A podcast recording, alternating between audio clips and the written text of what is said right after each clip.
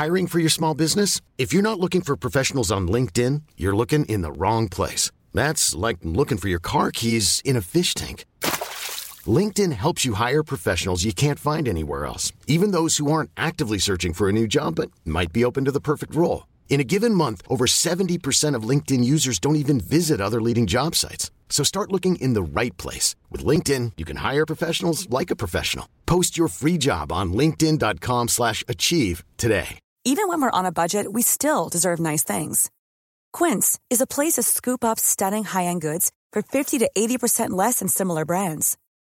They have buttery soft cashmere sweaters starting at $50, luxurious Italian leather bags, and so much more. Plus, Quince only works with factories that use safe, ethical, and responsible manufacturing. Get the high-end goods you'll love without the high price tag with Quince. Go to quince.com slash style for free shipping and 365-day returns.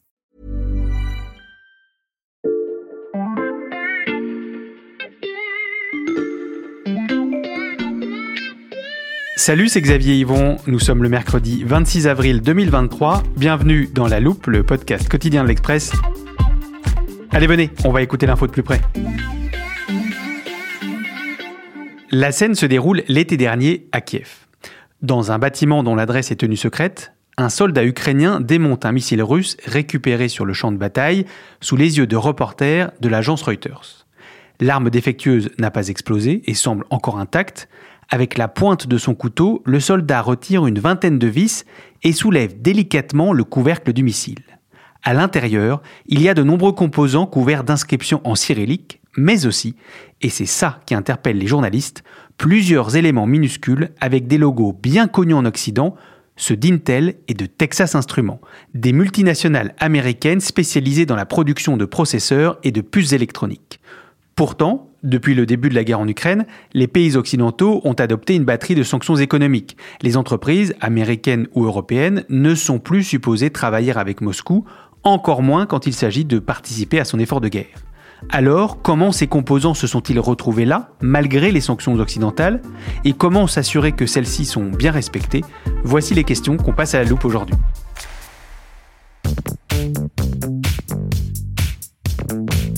Les stratagèmes de Poutine pour contourner les sanctions, elle les a longuement étudiées pour l'Express. J'accueille Charlotte Lalanne, journaliste au service Monde. Salut Charlotte. Salut Xavier.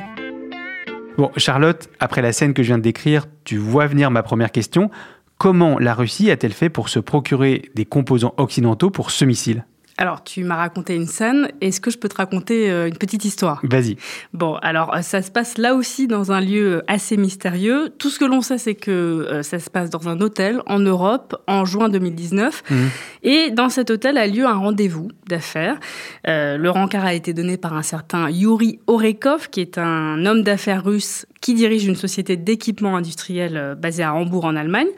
Et en face de lui, donc, ce mystérieux intermédiaire capable apparemment de lui fournir des pièces détachées euh, nécessaires à la fabrication d'avions russes. Hmm. Des pièces vraisemblablement américaines. Alors le fameux Yuri Orekov euh, a tout prévu, hein. il, sait très bien que le pays est déjà sous sanctions depuis 2014, donc il détaille euh, la combine à son interlocuteur, sur le papier, tout a l'air très simple. Il suffira d'envoyer les produits à une filiale de l'entreprise allemande situé en Malaisie.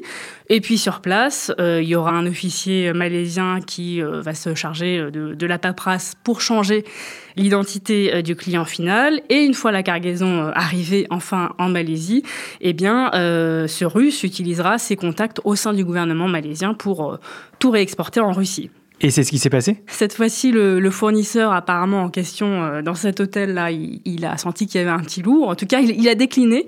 Mais ce qui est sûr, c'est que ce type de trafic a été utilisé par ce Yuri Orekov à plusieurs reprises, puisque la justice américaine l'a inculpé le 26 septembre dernier. Et euh, pour, euh, pour les Américains, il n'y a absolument aucun doute. Hein, euh, cet homme a bien acheté illégalement des technologies militaires à des entreprises américaines des microprocesseurs qui sont utilisés dans les avions de combat, les missiles, les munitions intelligentes, les radars ou même les satellites, tous ces équipements qu'on peut retrouver aujourd'hui euh, sur le front en Ukraine. Donc, si je comprends bien, la Russie peut s'appuyer sur des intermédiaires comme ce Yuri Orekov, dans des pays tiers en dehors de l'Europe et des États-Unis. Oui, tu as tout compris. Et des Yuri Orekov, il y en a certainement plein d'autres Mm. euh, qui euh, profitent d'un certain nombre de pays qui ont une législation euh, un peu, voire très laxiste, qui souvent n'imposent pas de sanctions à la Russie Mhm. pour faire passer des produits sous embargo en théorie Mm. et les réexporter vers la Russie. Bref, c'est tout un réseau qui s'est mis en place alors à l'échelle de plusieurs années, hein, avec euh, un objectif simple faire des stocks de marchandises critiques, pas seulement des équipements militaires hein, d'ailleurs, mais notamment militaires, pour euh, eh bien se préparer à une guerre contre l'Ukraine et être, euh, si l'on peut dire, plus costaud dans l'éventualité de futures sanctions euh, pour mieux y échapper en fait. Mm. Alors là, je t'ai parlé de ce stratagème en particulier pour contourner les sanctions.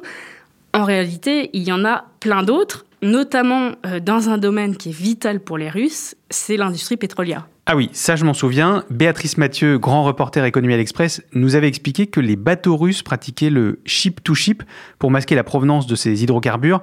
Euh, Laisse-moi un instant Charlotte, que je retrouve cet extrait dans l'armoire. Le voici. C'est le fait de réaliser un transfert de marchandises en pleine mer. Alors Mhm. en anglais, le ship to ship, en français, le bord à bord. Mhm. Donc on arrête euh, deux, deux gros bateaux, on les met euh, parallèles et puis ben, on transvase la cargaison d'un bateau euh, vers l'autre. Effectivement, Moscou multiplie ses transbordements. En fait, ça permet très concrètement de mélanger le pétrole russe avec du pétrole venu d'ailleurs. Mhm. Et là encore, eh bien, de brouiller les pistes. Et il faut croire que ça marche, du moins en partie, puisque si tu regardes la courbe des exportations euh, de pétrole russe, elle s'est effectivement effondrée hein, euh, au début de la guerre contre Mhm. l'Ukraine, donc les deux, trois premiers mois, sous l'effet de l'embargo occidental. Mais en réalité, elle a très très vite rebondi. Et aujourd'hui, les exportations sont même à un niveau jamais atteint ces trois dernières années, d'après l'Agence internationale de l'énergie. Et ce rebond, c'est uniquement grâce à cette technique du ship-to-ship. Alors non, pas seulement. En fait, euh, c'est une des stratégies euh, pour exporter euh, l'or noir. Mhm. Il y en a d'autres. Les Russes euh, ont aussi mis sur pied une sorte de flotte fantôme Mhm. qui circule dans les mers européennes. En fait, il s'agit de navires soit très anciens qui n'utilisent de tracker GPS, soit des bateaux plus récents qui, eux, en ont, mais parviennent euh, à brouiller les signaux euh, GPS. Une flotte fantôme au secours du pétrole russe, on se croirait dans un scénario de bataille navale. Ouais, bah, c'est un peu euh, le jeu de- du chat et de la souris. Et ce jeu, d'ailleurs, euh, il n'y a pas que les entreprises et les institutions russes qui s'y prêtent. Oui, il y a aussi les oligarques, on leur a déjà consacré deux épisodes de la loupe. Voilà, alors en gros, ces sanctions individuelles ne sont pas facilement applicables, on en a déjà parlé, euh, parce que beaucoup d'actifs sont logés dans les paradis fiscaux, Mhm. et puis que quand bien même tu arriverais à geler ces actifs, eh bien, euh, c'est très difficile de les saisir, euh, Mm. en gros, de déposséder les oligarques. Il y a quand même un point commun à tous ces stratagèmes, qu'il s'agisse de paradis fiscaux, d'hommes d'affaires, de pays amis. En fait, la Russie possède de nombreux appuis. Exactement. Et euh, comme la Russie est sanctionnée en partie depuis 2014, Mm. euh, l'annexion de la Crimée, elle a eu le temps, en fait, de s'adapter à toutes ces contraintes. Et en fait, elle s'est reconstruit un vrai système économique parallèle Mm. avec euh, d'autres États, euh, une sorte d'économie bis. La Russie s'est fabriquée une économie bis pour contrer les sanctions occidentales. Et vous allez l'entendre, elle possède des alliés très très proches des Européens.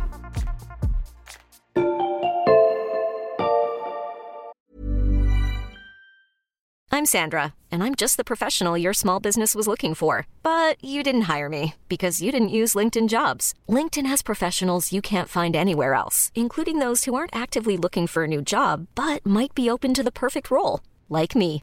In a given month, over 70% of LinkedIn users don't visit other leading job sites. So if you're not looking on LinkedIn, you'll miss out on great candidates like Sandra. Start hiring professionals like a professional. Post your free job on linkedin.com/achieve today.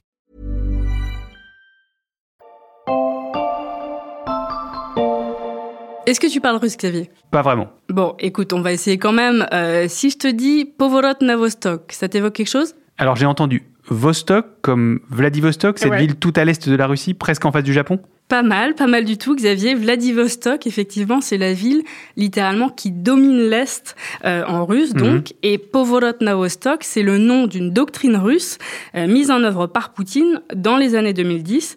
En français, ça donne le pivot vers l'Est. Le pivot vers l'Est, vers la Chine, donc En partie vers la Chine, effectivement, mhm. puisqu'avec les premières sanctions européennes euh, en 2014, les Russes vont chercher à la fois des nouveaux clients et des nouveaux fournisseurs. Il se tourne alors vers la Chine et assez vite, effectivement, le rapprochement euh, s'opère. Un chiffre en dit long.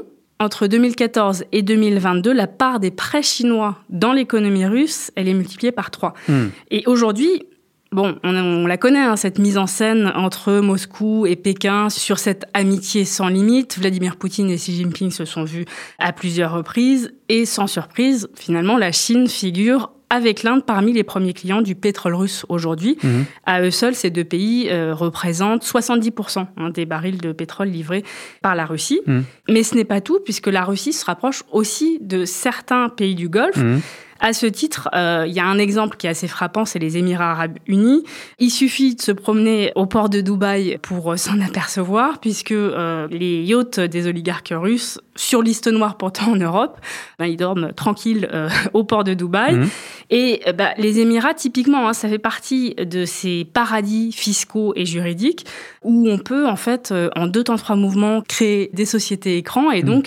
Brouiller les pistes et assez facilement euh, voilà faire passer des produits qui sont pas forcément euh, autorisés. Mhm. Mais c'est pas seulement les Émirats. Hein. La, Turquie, par exemple, membre de l'OTAN, alors c'est un petit peu plus gênant peut-être, fait partie euh, de ces pays aussi. Oui, je me souviens aussi de l'alliance Poutine-Erdogan. On en avait également parlé dans un ancien épisode.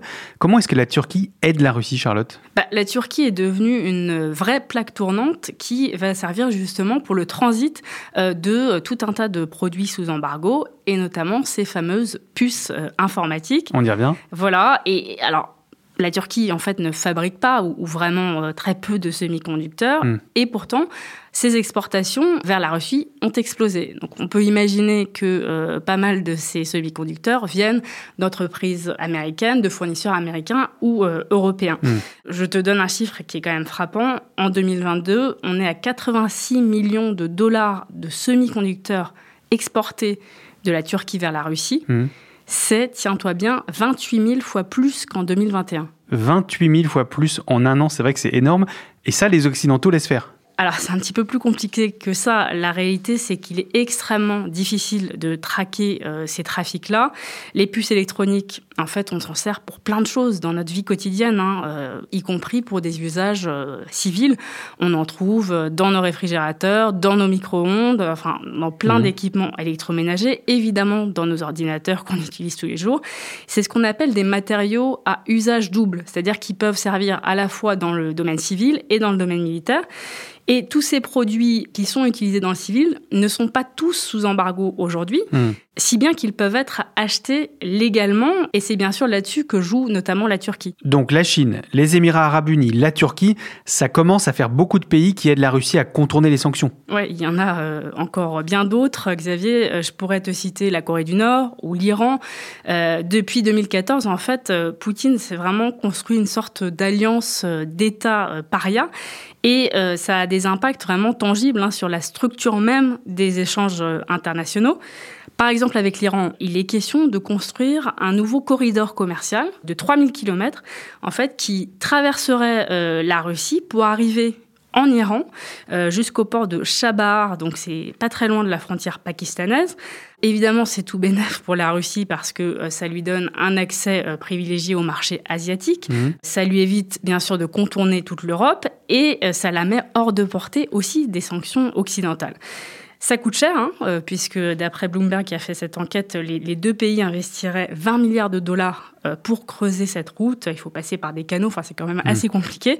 Mais si elle voit le jour dans son entièreté, euh, évidemment, ça sera une vraie épine dans le pied des Occidentaux pour qu'ils s'assurent de l'isolement de la Russie. Charlotte, avec cette économie bis et les tactiques de contournement que tu nous as décrites tout à l'heure, Est-ce qu'on peut conclure que les sanctions occidentales sont inefficaces? Alors non, et ce serait même euh, une erreur euh, de le dire et faire quelque part le jeu de Poutine et du régime russe. L'économie russe, oui, elle a été affaiblie, mais ces sanctions, elles ne fonctionnent pas assez, elles ne fonctionnent pas bien en tout cas, pour une raison très simple, c'est que une fois qu'on les a adoptées, on a souvent du mal à contrôler leur application.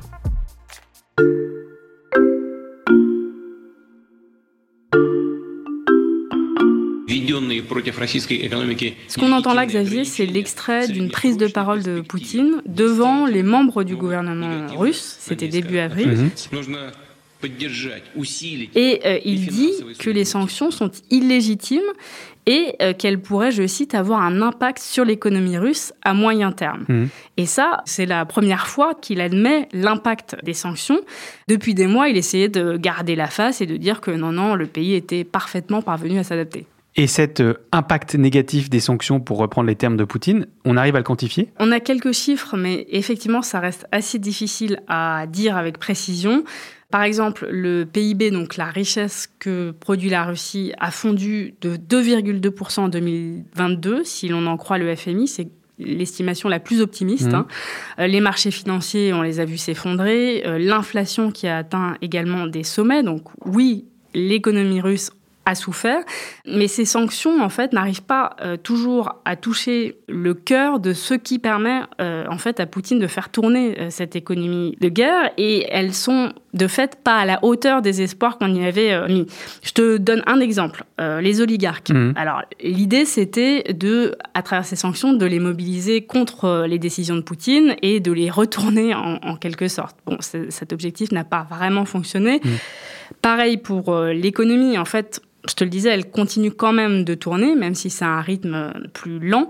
En tout cas, elle tourne assez pour que, effectivement, la machine de guerre continue à tourner. Est-ce que ça veut dire qu'il faut ajouter des sanctions? Bah, C'est l'une des options. Hein. Aujourd'hui, euh, on sait qu'un tiers du budget russe est consacré à la défense en Russie. Donc, mmh. euh, bah, évidemment, euh, on peut s'imaginer que le gaz, le pétrole que les pays de l'Est importent de la Russie eh bien, ça finance indirectement le conflit. Donc, mmh. oui, on peut ajouter des sanctions, mais le plus important, ce serait en fait de vérifier que les sanctions qui sont déjà en place, il y en a beaucoup, hein, sont appliquées. Et comment on fait ça, Charlotte? C'est une très bonne question. Écoute, je pense que c'est assez compliqué. Beaucoup de gens disent en fait, ça prend pas une année de faire appliquer des sanctions, mais hmm. plutôt, ça se compte plutôt en décennies.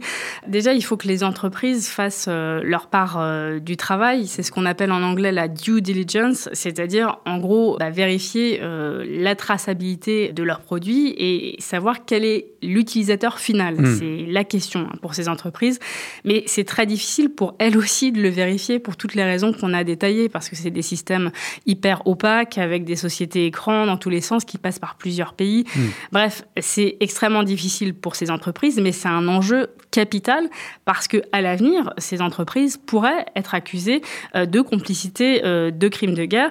Donc, euh, c'est quelque chose sur lequel ces entreprises américaines, on a parlé notamment de Texas Instruments, essayent de travailler. Donc, une lourde charge repose sur ces entreprises. Elles font ça toutes seules? Sur le papier, non, elles sont pas seules pour euh, mmh. faire tout ça. Il faudrait que les pays qui imposent des sanctions aient aussi les moyens d'enquêter sur les infractions à ces sanctions, une sorte d'interpol des sanctions en mmh. quelque sorte. Sauf que bah, Là aussi, il faut du temps pour permettre tout ça. Euh, les nouvelles sanctions, elles ont été imposées euh, dans la précipitation en février-mars 2022 et depuis, on n'avait pas encore euh, tout ce qu'il faut pour finalement les, vérifier. C'est comme quand on impose une nouvelle taxe, s'il y a personne, pas d'administration derrière pour vérifier que elle est payée, bah, ça ne fonctionne pas. Hmm. Les États-Unis sont assez pionniers sur cette question puisqu'ils ont recruté 25 procureurs pour travailler justement sur le respect des sanctions. Hmm. Et l'idée, c'est d'impliquer ces entreprises. Mais tu l'as vu, il y a quand même du travail. Oui, grâce à toi et à cet épisode, on a bien compris qu'il fallait mettre les moyens financiers et humains pour espérer affaiblir la machine de guerre de Poutine. Merci Charlotte, à bientôt. À bientôt. Charlotte Lalanne, journaliste au service Monde de l'Express. On peut lire toutes tes enquêtes sur l'express.fr. Profitez-en, chers auditeurs, l'abonnement numérique ne coûte qu'un euro le premier mois en ce moment. Quant à la loupe, si vous aimez notre analyse de l'actualité, par exemple sur le conflit en Ukraine, vous pouvez nous écrire à l'express.fr. Vous pouvez aussi nous suivre et même nous laisser des commentaires ou des étoiles sur votre plateforme d'écoute favorite, Spotify, Deezer ou Castbox par exemple. Cet épisode a été écrit par Mathias Pengili, monté par Marion Gallard et réalisé par Jules Cro. Retrouvez-nous demain pour passer un nouveau sujet à la loupe.